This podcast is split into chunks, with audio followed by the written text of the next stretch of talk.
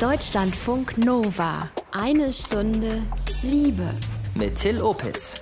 Ziemlich laut wurde es diese Woche bei einer Demo von Sexarbeiterinnen und Sexarbeitern. Rotlicht an! Yeah! Lass uns wieder arbeiten! Yeah! Wir sind keine Bürger zweiter Klasse! Yeah! In Köln sind rund 200 Leute auf die Straße gegangen. Sie haben ein Ende des aktuellen Arbeitsverbots gefordert. Corona-bedingt sind Bordelle zu, das Treffen mit Kunden noch immer verboten. Und das soll so bleiben, wenn es nach den Vorstellungen einer kleinen Gruppe von Bundestagsabgeordneten geht.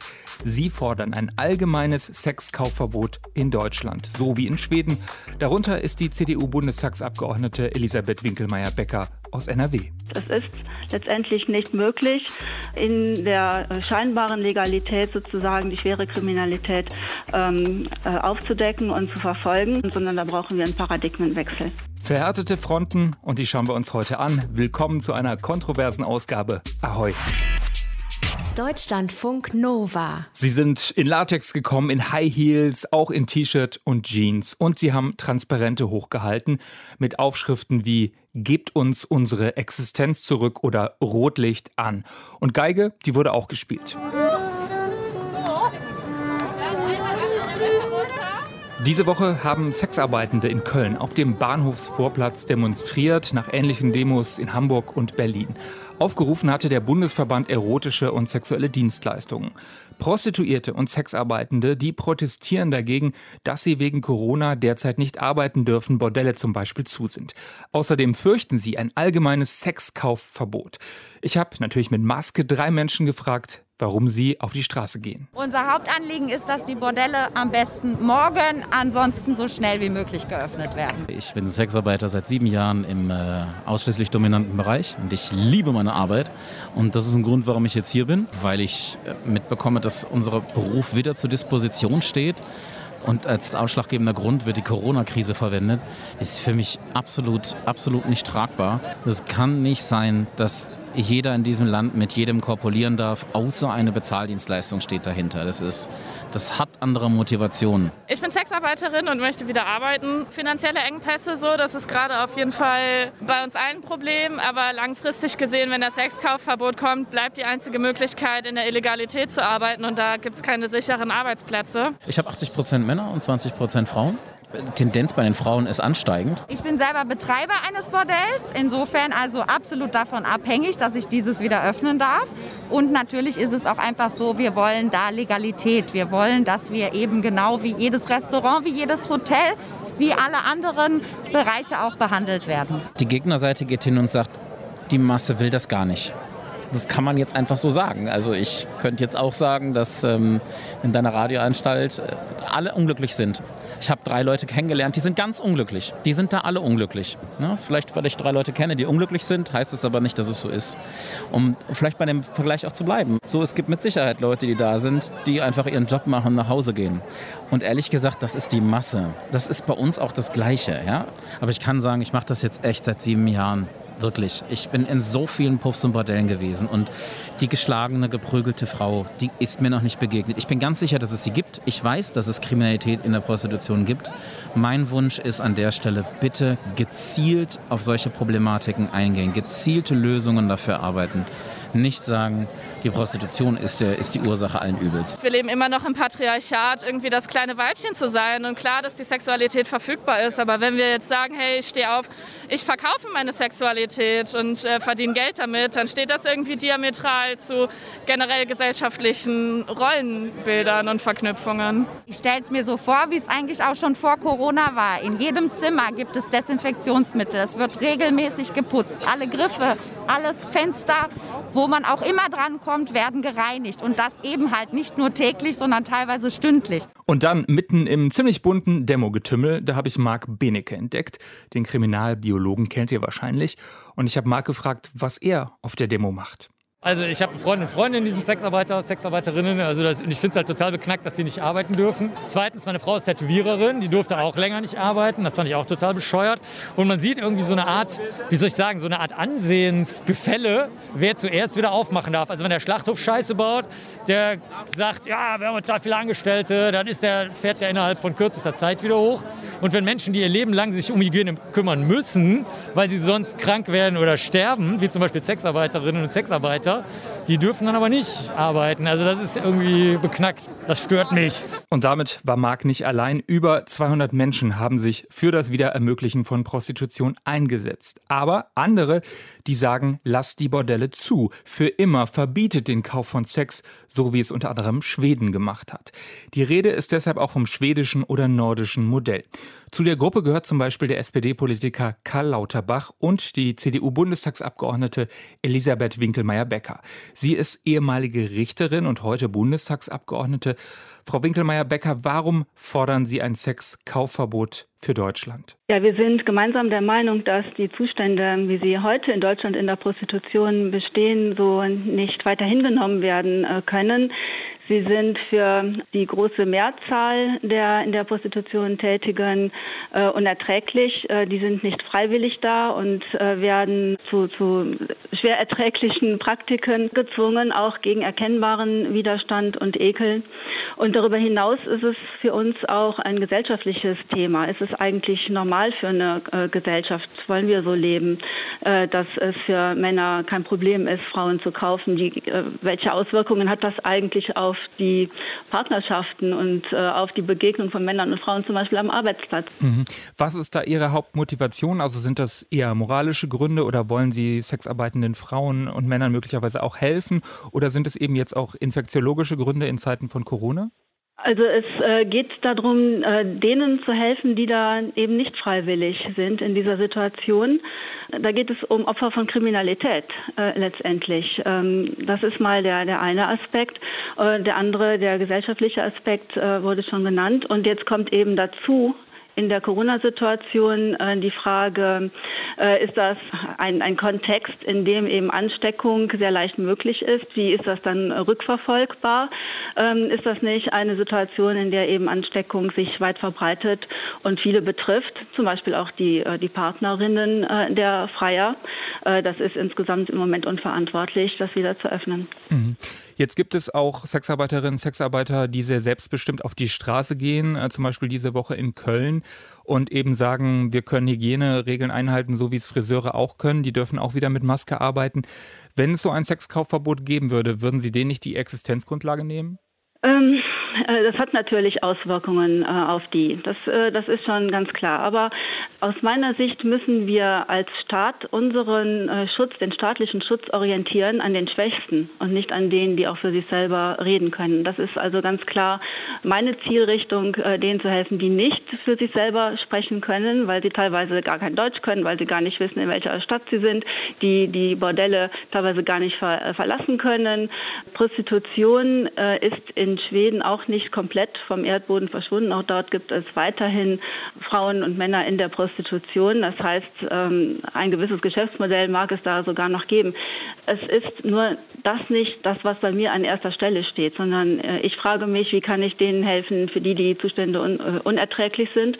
Äh, und dafür ist das nordische Modell eben geeignet. Die Gegenseite argumentiert da ja, ähm, dass sozusagen Prostitution dann möglicherweise noch mehr in den Untergrund verschwindet, die Bedingungen noch schlimmer werden und eigentlich ja das, was Sie sagen, dass Menschen zu etwas gezwungen werden, was sie nicht wollen, dass Menschenhandel ja jetzt schon verboten ist, müsste, müssten Sie sich nicht dann dort fokussieren?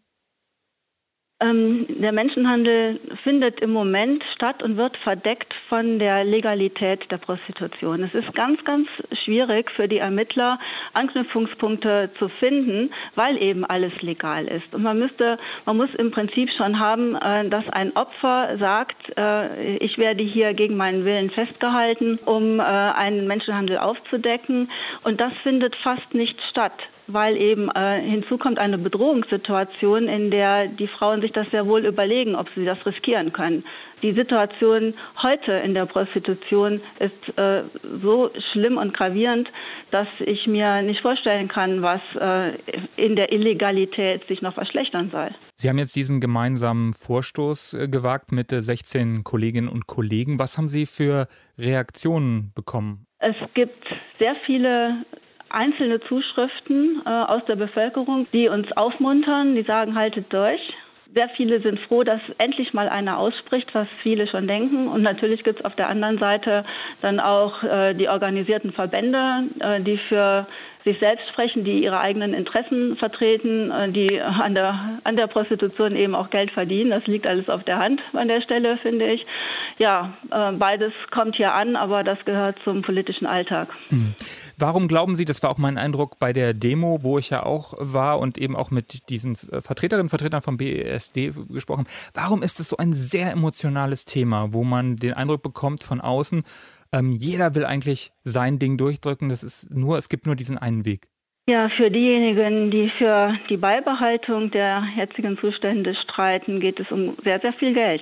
Ähm, das ist sehr egoistisch an der Stelle äh, und ähm, ich wundere mich immer, wie wenig Verständnis äh, da dafür da ist, dass da äh, andere Menschen in der Prostitution ähm, wirklich extrem äh, ausgenutzt werden. Ähm, Könnten Sie so sich denn vorstellen, geht. dass da möglicherweise auch differenziert wird zwischen diesen unterschiedlichen Gruppen?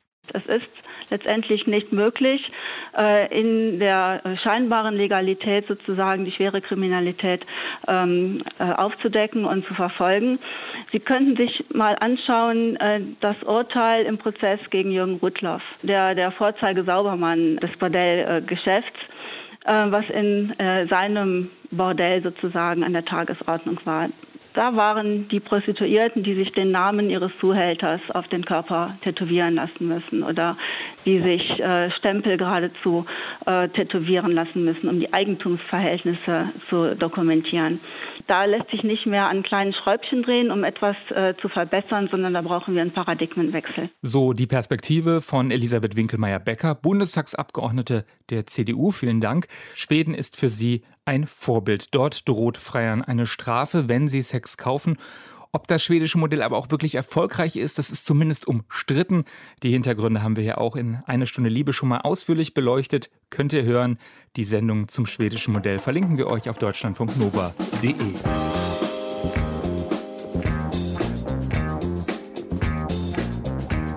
Roter Schirm gegen die Sonne, helles Kleid und ein Schild hat sie in der Hand gehabt. Sex ist systemrelevant.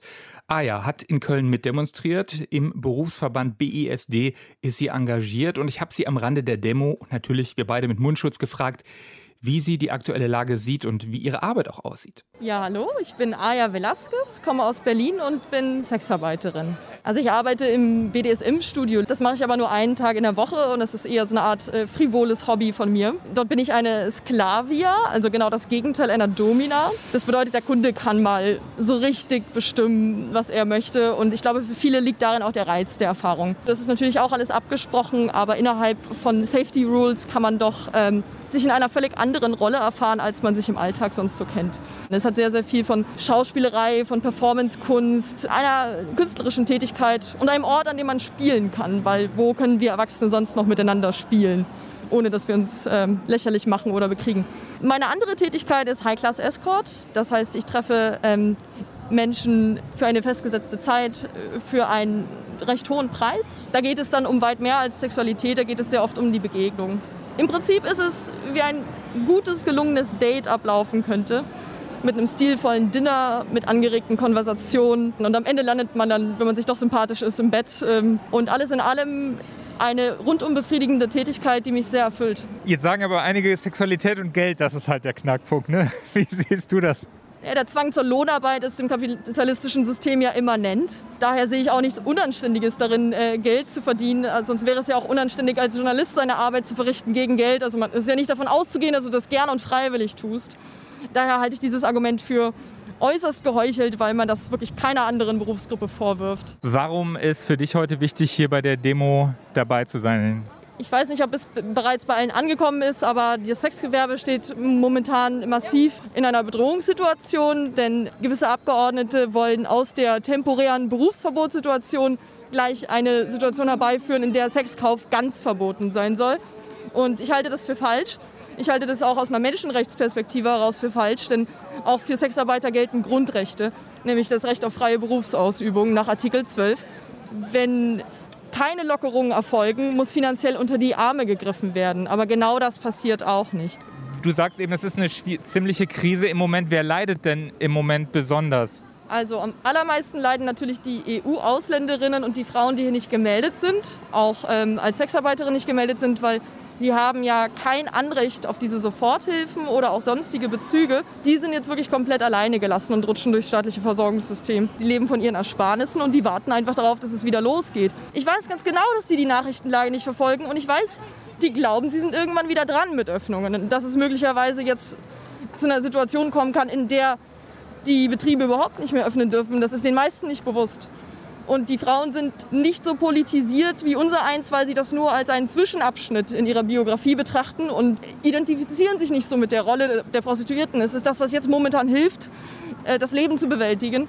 Aber es ist keine Identifikation, mit der man öffentlich äh, verankert werden möchte. Viele dieser Frauen haben viel zu verlieren. Würdest du auch sagen, dass es für manche, die vielleicht nicht in so einer privilegierten Situation sind, dass für die es jetzt auch so ist, dass sie einfach auch äh, dann doch sich prostituieren unter schwierigeren Bedingungen? Selbstverständlich. Das ist das, was wir als Berufsverband auch die ganze Zeit sagen. Die Prostitution findet sowieso statt. Man kann sie nicht verbieten etwas, was so radikal die Grundbedürfnisse der Menschen befriedigt, die ja immer da sind, die sich durch kein Verbot der Welt äh, wegschaffen lassen, äh, wird stattfinden, sowieso. Das Einzige, was Gesetze leisten können, ist tatsächlich die Bedingungen, unter denen die Sexarbeit stattfindet, zu verbessern oder zu verschlechtern. Und die Gesetzeslage, die wir aktuell haben, führt dazu, dass wir den denkbar schlechtesten Zustand haben, nämlich der, in dem gar keine Kontrolle möglich ist. Das heißt, durch eine Öffnung der Bordelle könnten wir auch infektiologisch erstmal die Chance bereithalten, Kontakte nachzuverfolgen. Und ich weiß, sehr viele unserer Kunden sind dazu bereit, wenn er weiß, dass dafür Sexarbeit überhaupt wieder stattfinden kann. Jetzt sagen die Bundesländer eben, dass äh, ja, das schwierig ist, mit der Hygiene beim Sex irgendwie Abstand zu halten. Wie siehst du das? Gäbe es da Möglichkeiten, ja, eine Art Hygienekonzept einzuhalten? Ja, das glaube ich definitiv. Also der, der Trugschluss ist ja immer zu glauben, wenn man irgendwo 20 Euro bezahlt, also eher im Niedrigpreissegment, könne man für diese 30 Euro alles haben von der Frau. Dem ist aber natürlich nicht so. In der Realität sieht es dann eher so aus, dass die Frau äh, kleine Päckchen schnürt, ihre Dienstleistung sehr segmentiert und gerade in diesem Bereich kann man sich gut abgrenzen. Ich selber habe vier Jahre lang in einem Bordell gearbeitet, in dem ich für 20 Minuten 20 Euro bekommen habe. Ich habe vier Jahre lang keinen einzigen Menschen küssen müssen. Ich konnte mich sehr gut abgrenzen. Ich weiß, dass unsere Kunden momentan dafür, dass die Sexarbeit wieder stattfinden darf, zu sehr vielem bereit sind. Auch eben zur Kontaktverfolgung oder zum Tragen von Masken. Und es ist ja auch gerecht, denn in anderen Bereichen tragen die Menschen auch Masken. Du glaubst, dass durchaus die Leute auch ihre Kontakte angeben würden? Ja, das glaube ich, weil eine E-Mail-Adresse kann jeder bereitstellen. Es geht ja nur darum, dass er darunter erreichbar ist. Es geht nicht darum, dass es äh, unter einem Klarnamen stattfindet, aber wir können E-Mail-Adressen zum Beispiel verifizieren und schauen, existiert die wirklich, erreichen wir die Person dort verlässlich. Also ich werde nur per E-Mail kontaktiert und habe dadurch automatisch Kontaktdaten. Die meisten geben mir ihre Telefonnummer noch mit dazu, bis hin zum Klarnamen. Also gute Kunden kenne ich mit Klarnamen. Aya will weiter als High-Class Escort und Sklavia arbeiten. Geld für Sex zu nehmen, findet sie völlig okay.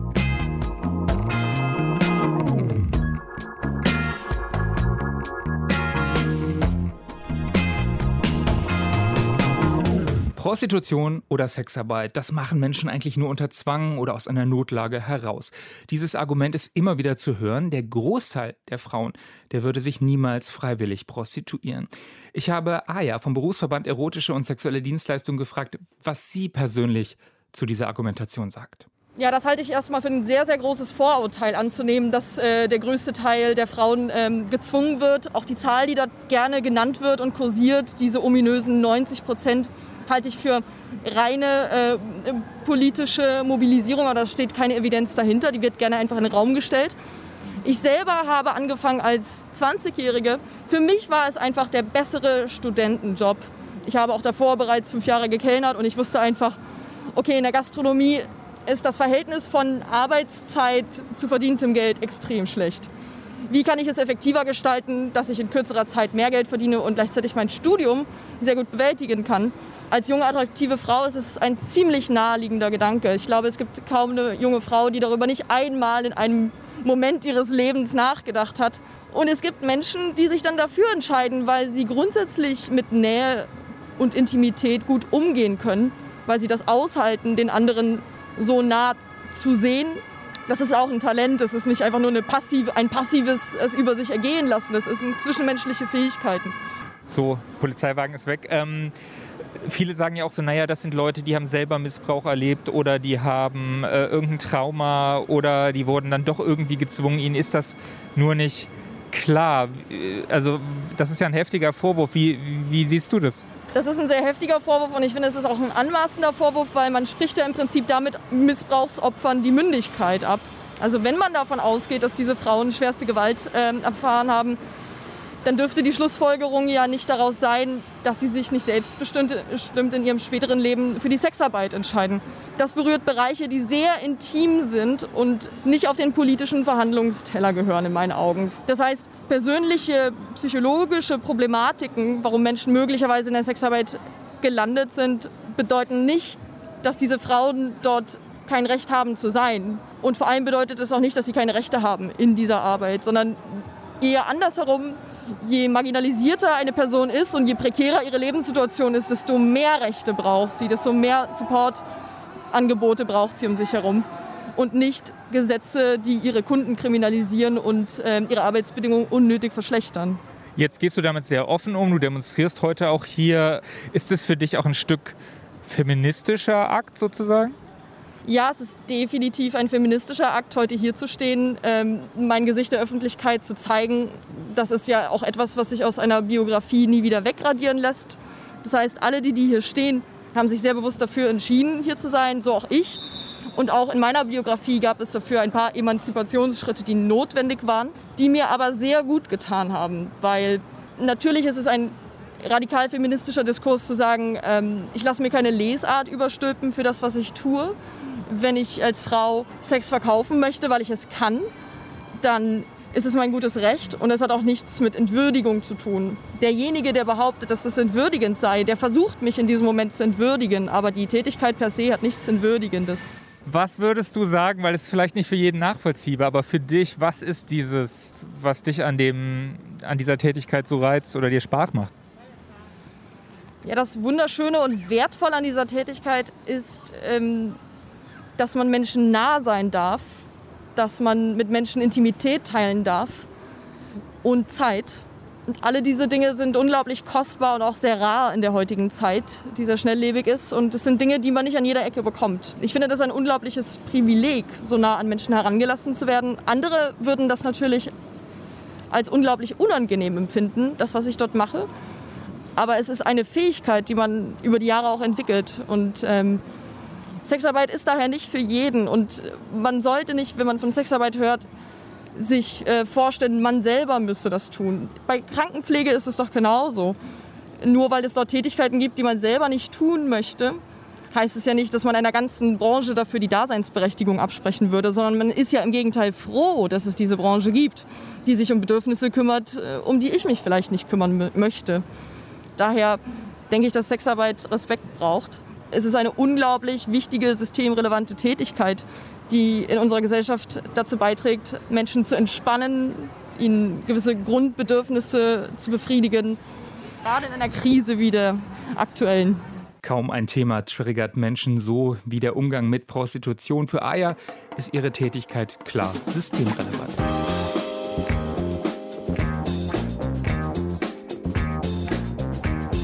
Wie kommen wir weiter? Wie kann die Situation für Frauen besser gemacht werden? Das habe ich die Sexarbeiterin Aya aus Berlin am Rande einer Demo in Köln diese Woche gefragt. Gerade auch in Bezug auf Hilfen für Frauen, die das vielleicht nicht mehr machen wollen. Also was wir fordern vom Berufsverband ist ähm, ein flächendeckendes Beratungsnetz und zwar unterstützende Angebote, keine verpflichtenden. Ähm, also die ganze Beratungsnetzwerkstruktur in Deutschland müsste viel besser ausgebaut werden. Es müssten Gelder bereitgestellt werden für Umschulungsmaßnahmen, ähm, für Umstiegsangebote. Wir sagen bewusst Umstieg, nicht Ausstieg, denn Ausstieg hat immer den Touch, als äh, wenn man wirklich schwerst traumatisiert. Das ist aber politisch instrumentalisiert. So ist es nicht. Zumutbare Umstiegsmöglichkeiten. Es hört ja niemand auf mit der Prostitution für einen Putzjob für Mindestlohn. Also es müssten Angebote sein, die auch adäquat sind. Unser Vorschlag war, Sexarbeiterinnen in der Bildung einzusetzen, beispielsweise in der Sexualaufklärung an Schulen. Es ist ja von Vorteil, wenn eine Lehrerin nicht gleich rot wird, wenn sie das Wort Penis hört vor der Klasse. Sexarbeiterinnen haben da durchaus Kompetenzen vorzuweisen. Weg mit den Zwangsberatungen, mit den Gesundheitsberatungen. Also unterstützende Angebote, aber keine stigmatisierenden nicht vertrauensbildenden Maßnahmen wie diese entwürdigenden Anmeldungen auf dem Amt, die sich wirklich nur ein kleiner Teil der Sexarbeitenden überhaupt leisten konnte. Ganz wichtig ist, wir brauchen auch eine besser ausgestattete Exekutive, weil unsere Problematik im Sexgewerbe ist es ja nicht die Gesetzgebung, denn all diese Dinge, die angeprangert werden als Missstände, Menschenhandel, ähm, Armutsprostitution, also Menschenhandel ist ja nicht legal. Wir haben jetzt schon eine Gesetzgebung, die all diese Dinge verbietet. Sie wird nur nicht konsequent umgesetzt. Und da bräuchte es natürlich eine bessere finanzielle Ausstattung. Ansonsten, äh, wir bringen sehr, sehr viele Vorschläge ein, aber momentan äh, schwebt eben eine ganz andere Problematik über uns, nämlich das Damoklesschwert, dass Sexkauf überhaupt verboten werden könnte in Deutschland. Wie groß ist deine Sorge auch persönlich, dass das äh, sogenannte nordische Modell eben kommt, dass es ein Sexkaufverbot in Deutschland geben wird, wie es jetzt diese Bundestagsabgeordneten fordern? Wir haben in den äh, vergangenen Monaten während Corona auf jeden Fall eine Polarisierung des Diskurses wahrgenommen.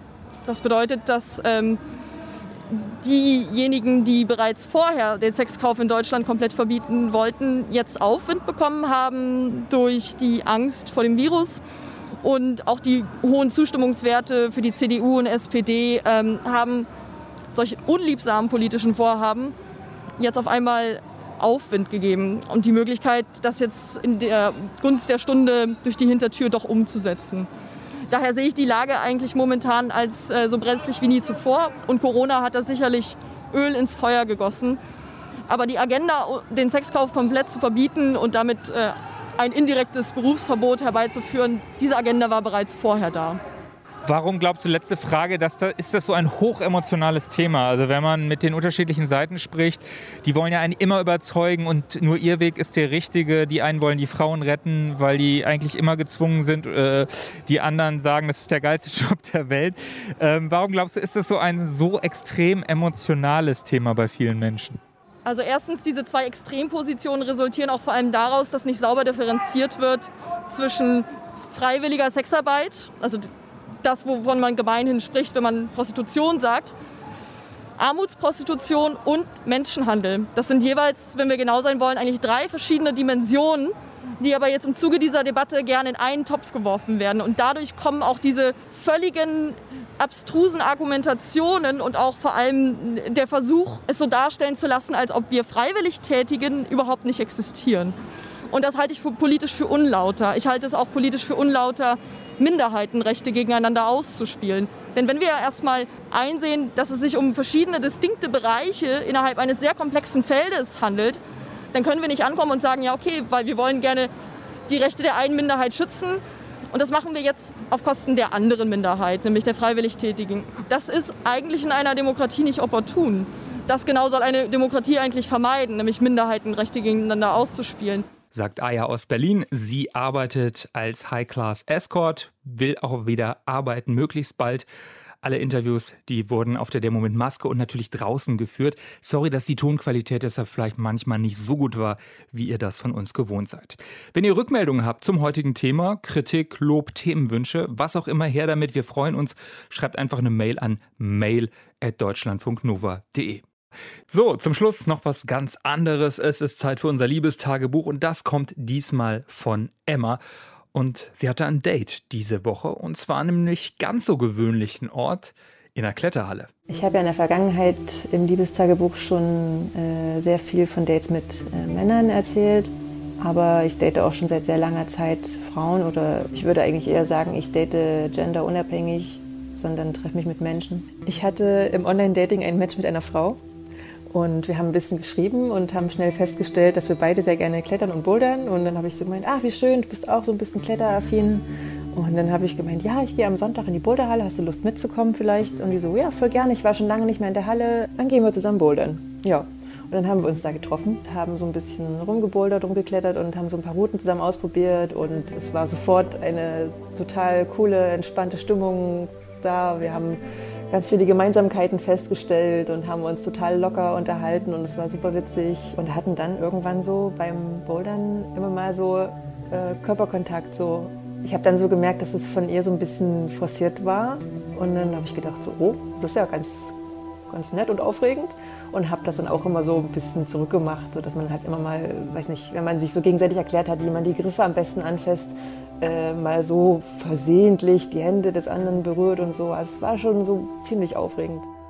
Und dann haben wir dann am Ende, als wir unsere Boulder Session beendet haben, haben wir uns gemeinsam gedehnt und uns abgewärmt und ja, lagen dann auf der Matte nebeneinander auf dem Boden, auf dem Rücken und guckten die Decke an und die Gespräche drehten sich um so Themen wie unsere ersten sexuellen Erfahrungen, aber eben insbesondere im nicht heteronormativen Bereich und unsere ersten Erfahrungen mit nicht serieller Monogamie, also wie wir eben zu diesen ganzen Beziehungskonzepten gekommen sind, die es noch gibt. Ja, und Eben diese Gespräche darüber haben dann irgendwie auch schon dazu geführt, dass wir uns so gegenseitig sehr, sehr spannend fanden und haben uns dann auch zusammen in der Umkleide umgezogen, was auch dann sehr aufregend war. Wir haben uns dann äh, beim Späti ein Getränk geholt und haben uns draußen hingesetzt. Und dann fingen wir an, über sexuelle Erfahrungen zu sprechen. Wir haben ganz offen über so, so Themen wie weibliche Ejakulation gesprochen, über Sexspielzeuge, über Masturbation und wow, irgendwie war das alles so selbstverständlich und das fand ich so cool. Also das war so entspannend, so offen mit ihr darüber zu sprechen,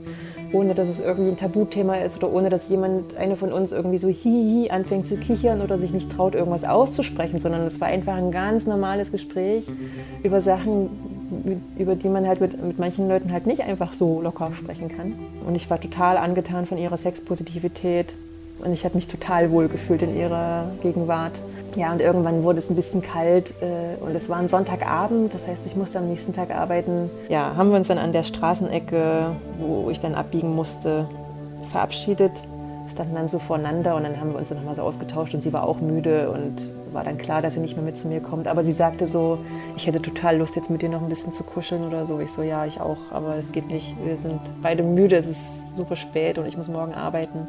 Und dann standen wir voreinander und grinsten uns an und dann fiel sie mir um den Hals und gab mir einen Kuss, äh, aber nicht auf den Mund, sondern so auf die Wange, aber sie hat dann so halb meine Lippen berührt und dann habe ich so sie zurück umarmt und habe sie halt äh, ganz fest festgehalten, habe ihr so dann so gesagt, so, oh, ich war mir nicht so sicher und dann haben wir uns geküsst und das war total anders, äh, sie zu küssen, als ich das in letzter Zeit mit anderen Menschen hatte, weil sie sehr, sehr zaghaft und sehr, sehr zurückhaltend geküsst hat, aber sehr, sehr intensiv trotzdem. Es war ein sehr, sehr langer und sehr schöner Kuss, aber uns beide fröstelte es dann immer wieder und dann haben wir dann gesagt, so, okay, komm gut nach Hause, ähm, ich mag dich voll gerne wiedersehen und dann haben wir uns dann verabschiedet.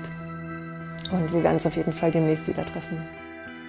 Danke fürs Teilen. Emma heißt in echt anders. Und ich, ich heiße Till Opitz. Danke euch fürs liebevolle Lauschen. Macht gerne Werbung für uns. Abonniert uns auch, wenn ihr möchtet, bei iTunes, Deezer, Spotify oder in der Audiothek-App. Ahoi und bleibt liebevoll. Deutschlandfunk Nova.